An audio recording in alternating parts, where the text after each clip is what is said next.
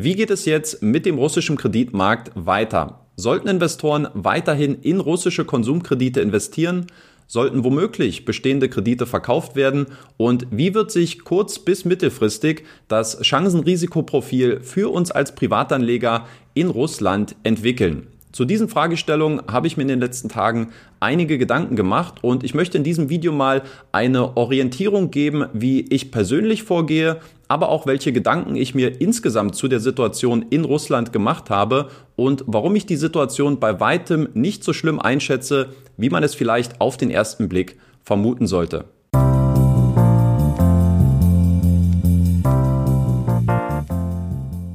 Die meisten Plattformen haben uns ja die Entscheidung bezüglich einer möglichen Neukreditvergabe in Russland bereits abgenommen und hier alle Investitionen bis auf weiteres ausgesetzt. Dazu gehören unter anderem die Plattformen Mintos, Peerberry und Debitum und bei Twino ist gestern kommuniziert worden, dass man jetzt bis auf weiteres die Kreditvergabe nur noch auf Bestandskunden fokussiert, also auf Kreditnehmer, mit denen man in der Vergangenheit bereits gute Erfahrungen gesammelt hat und wo scheinbar auch eine Zahlungsmoral dahinter steht, die es auch zulässt, hier weitere Kredite zu vergeben. Und diese Herangehensweise finde ich plattformübergreifend eine sehr gute Maßnahme und auch eine sehr gute Entscheidung im Hinblick auf den Schutz von uns als Privatinvestoren, denn momentan gibt es einfach zu viele makroökonomische Faktoren, die momentan die russische Wirtschaft belasten und dadurch die Ausfallwahrscheinlichkeit von privaten Konsumkrediten deutlich erhöht ist. Um es nochmal ganz kurz zusammenzufassen, ich werde bis auf weiteres keine Reinvestitionen in russische Konsumkredite tätigen, auch nicht bei Twino.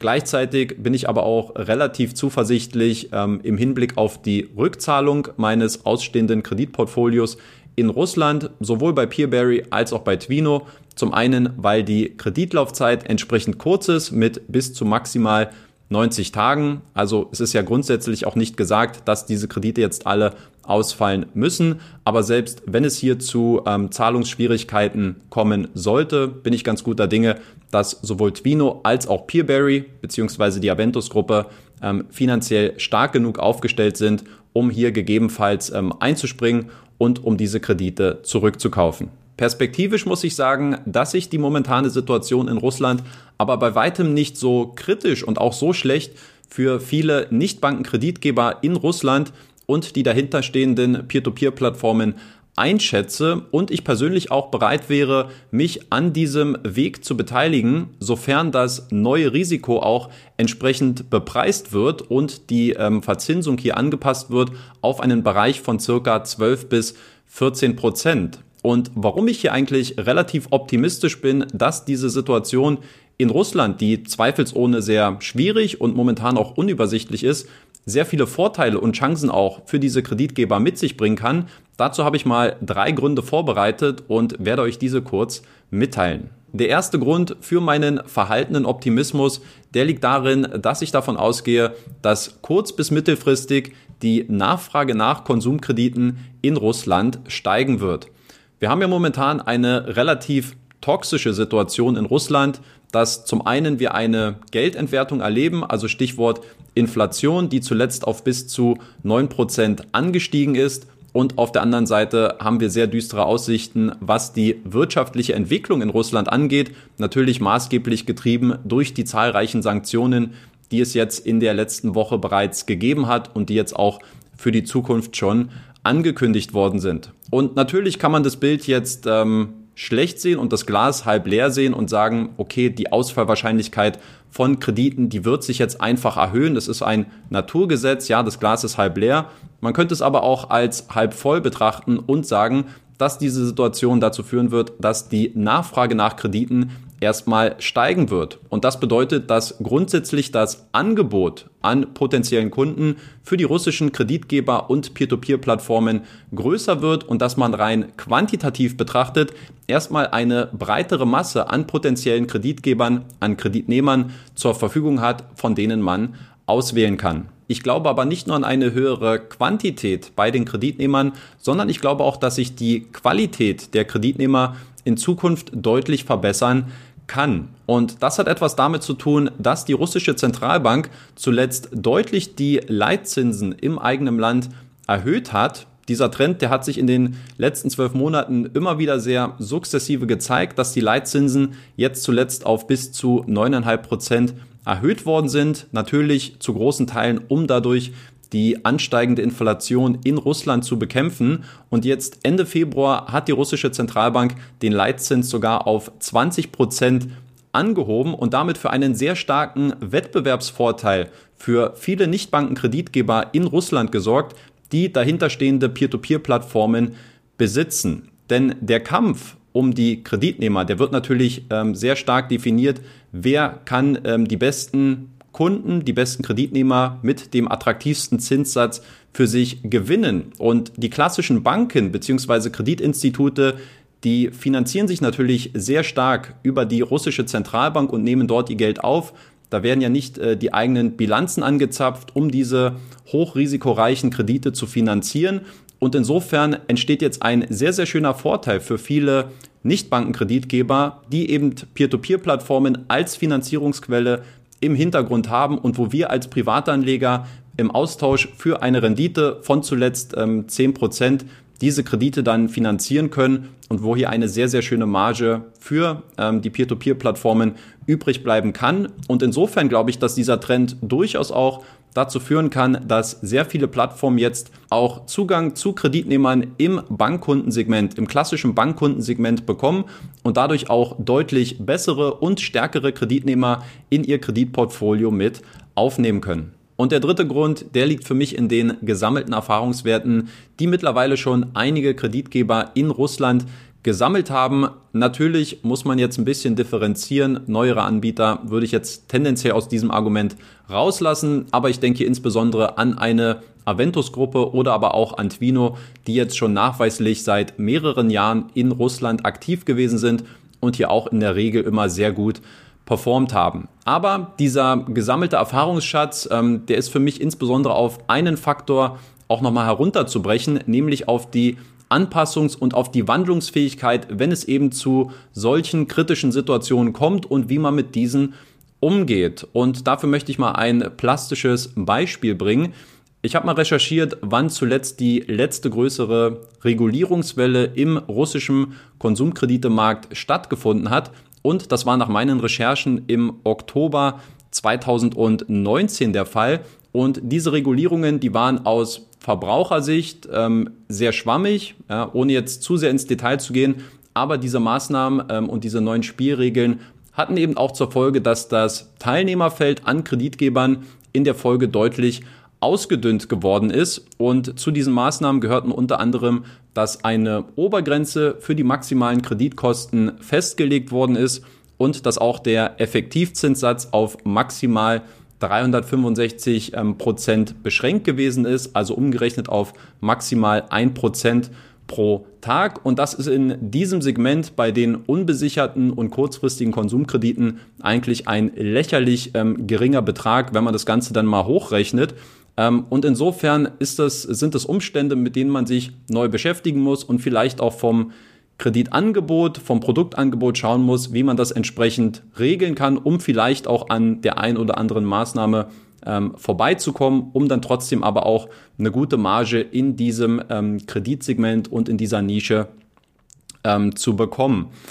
Und äh, Twino hat es in, aus meiner Sicht sehr, sehr interessant gelöst und auch gut ähm, geschafft, denn die Folge ist natürlich, dass die mit diesen neuen Regelungen die Marge tendenziell etwas geringer wird pro Kunde, aber eben auch die Kosten für die Akquise sinken, weil eben ähm, die breite Masse an Kreditgebern auf einmal verschwunden ist. Und bei Twino lässt sich im Geschäftsbericht hier eine sehr schöne Entwicklung nachverfolgen, denn das Kreditportfolio in Russland, ähm, was ähm, Twino betrieben hat, ist von Ende 2019 bis Ende 2020 um 13 Prozent gesunken. Also der Anteil an den Krediten ist geringer geworden, die dann noch ausstehend waren zu diesem Zeitpunkt. Der Umsatz ist allerdings in diesem Zeitraum nur um 2% gesunken, also geringer geworden. Das bedeutet also, man hat letztlich den gleichen Umsatz erzielt, obwohl man weniger Kredite finanziert hat. Also man ist deutlich rentabler in diesem Markt geworden, obwohl er zeitgleich schon ein bisschen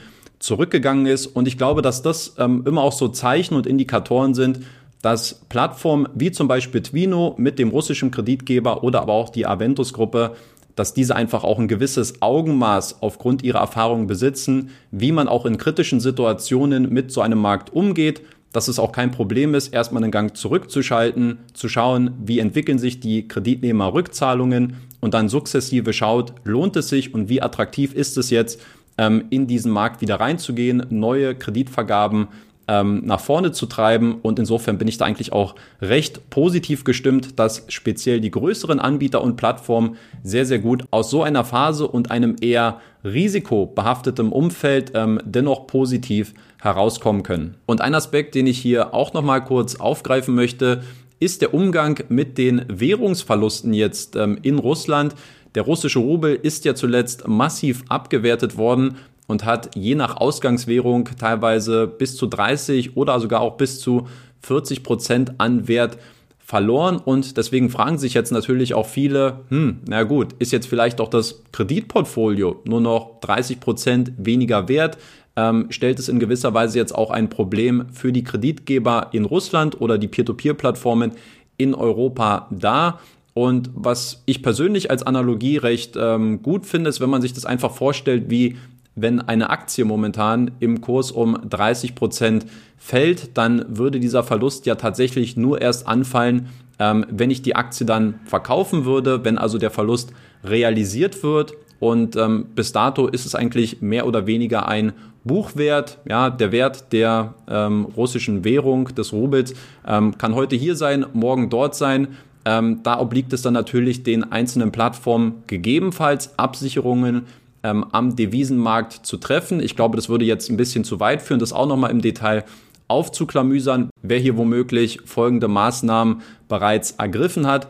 Aber grundsätzlich ähm, bin ich auch hier relativ zuversichtlich, weil es ist kein neues Thema oder es ist kein neues Problem, was jetzt plötzlich auftritt, sondern man muss natürlich auch mit diesen Währungseinflüssen ähm, klarkommen und darauf sich entsprechend vorbereiten. Und natürlich ist es in Russland so, dass das Kreditgeschäft ja eigentlich nur mit Rubel funktioniert. Also die Kreditgeber besitzen ein Team, was in Rubel bezahlt wird. Die Kreditnehmer werden mit Rubel ausgestattet. Die Rückzahlungen werden in Rubel erhalten. Und ich glaube, dass es perspektivisch sehr viel wahrscheinlicher ist, dass man irgendwann sagt, man wird dieses Geld, diese, diese, diese Währung, die sich jetzt in Rubel vielleicht durch die Rückzahlung anhäuft, man wird die in Zukunft sehr viel wahrscheinlicher auch wieder in das Kreditportfolio reinvestieren, anstatt man jetzt sagt, man nimmt am Devisenmarkt jetzt einen Abschlag in Höhe von 30 Prozent in Kauf, weil man das Geld jetzt unbedingt für seine Bilanz benötigt und für den Geschäftsabschluss. Ähm, auch das ist für mich einer der Gründe, warum es ähm, immer gut ist zu sehen, dass ähm, Kreditgeber wie Twino oder wie auch die Aventus-Gruppe sehr breit aufgestellt sind. Ja, ähm, für die Aventus-Gruppe ist Russland eins von 14 Ländern, in denen sie aktiv sind. Und auch Twino ähm, hat sein Exposure und sein, ähm, sein, sein Kreditportfolio in Russland zuletzt massiv abgebaut, was jetzt auch nur noch ein Fünftel ähm, des Gesamtportfolios ausmacht. Also insofern ist es auch sehr vorteilhaft, dass sich diese Kreditgeber sehr breit aufgestellt haben, auch in anderen Währungen. Und solche temporären Phasen, wo es natürlich erstmal nicht schön aussieht, wenn die Währung 30 äh, Prozent im Wert verliert, dass man auch solche Situationen überstehen kann und dass man auch entsprechende Lösungen ähm, finden kann, zum Beispiel über den Devisenmarkt und dass man jetzt nicht gezwungen ist, das jetzt unbedingt zu realisieren, diesen Verlust. Also auch diesbezüglich ähm, mache ich mir da keine Sorgen und bin da relativ positiv eingestellt. Also, um es nochmal ganz kurz zusammenzufassen, Persönlich finde ich es sehr gut, dass man jetzt auf breiter Fläche gesagt hat, ähm, man verzichtet auf eine Neukreditvergabe in Russland und man wird stattdessen schauen, ähm, wie sich jetzt erstmal das Rückzahlungsverhalten der bestehenden russischen Kreditnehmer entwickeln wird. Ich denke, auch daran ähm, kann man sehr viel ablesen und dafür auch sehr viel ableiten ähm, für die weiteren Aktionen. Also ich denke hier, ähm, Fuß vom Gaspedal ähm, ist erstmal gut, denn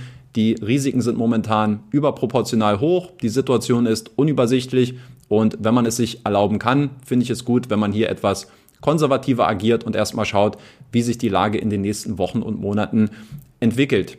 Perspektivisch muss ich aber sagen, sehe ich durchaus einige sehr attraktive Chancen, speziell für die Nichtbankenkreditgeber, die eine Peer-to-Peer-Plattform im Hintergrund betreiben. Und ich wäre auch gerne bereit, mich an diesem Investment zu beteiligen, vorausgesetzt, das Risiko wird entsprechend ähm, vergütet und wir haben hier eine Anhöhung von vielleicht 12 oder sogar 14 Prozent, dann würde ich es ähm, sehr interessant finden, mich hier auch an diesen Assets in Russland zu beteiligen.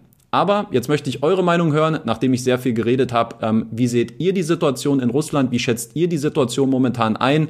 Hat euch dieses Video geholfen? Schreibt mir alles in die Kommentare und natürlich auch gerne, falls es weitere Vorschläge gibt ähm, bezüglich weiterer Themen, dann würde ich mich da demnächst wieder ransetzen. Bis dahin, habt eine gute Zeit, passt auf euch auf und ähm, bis zum nächsten Mal.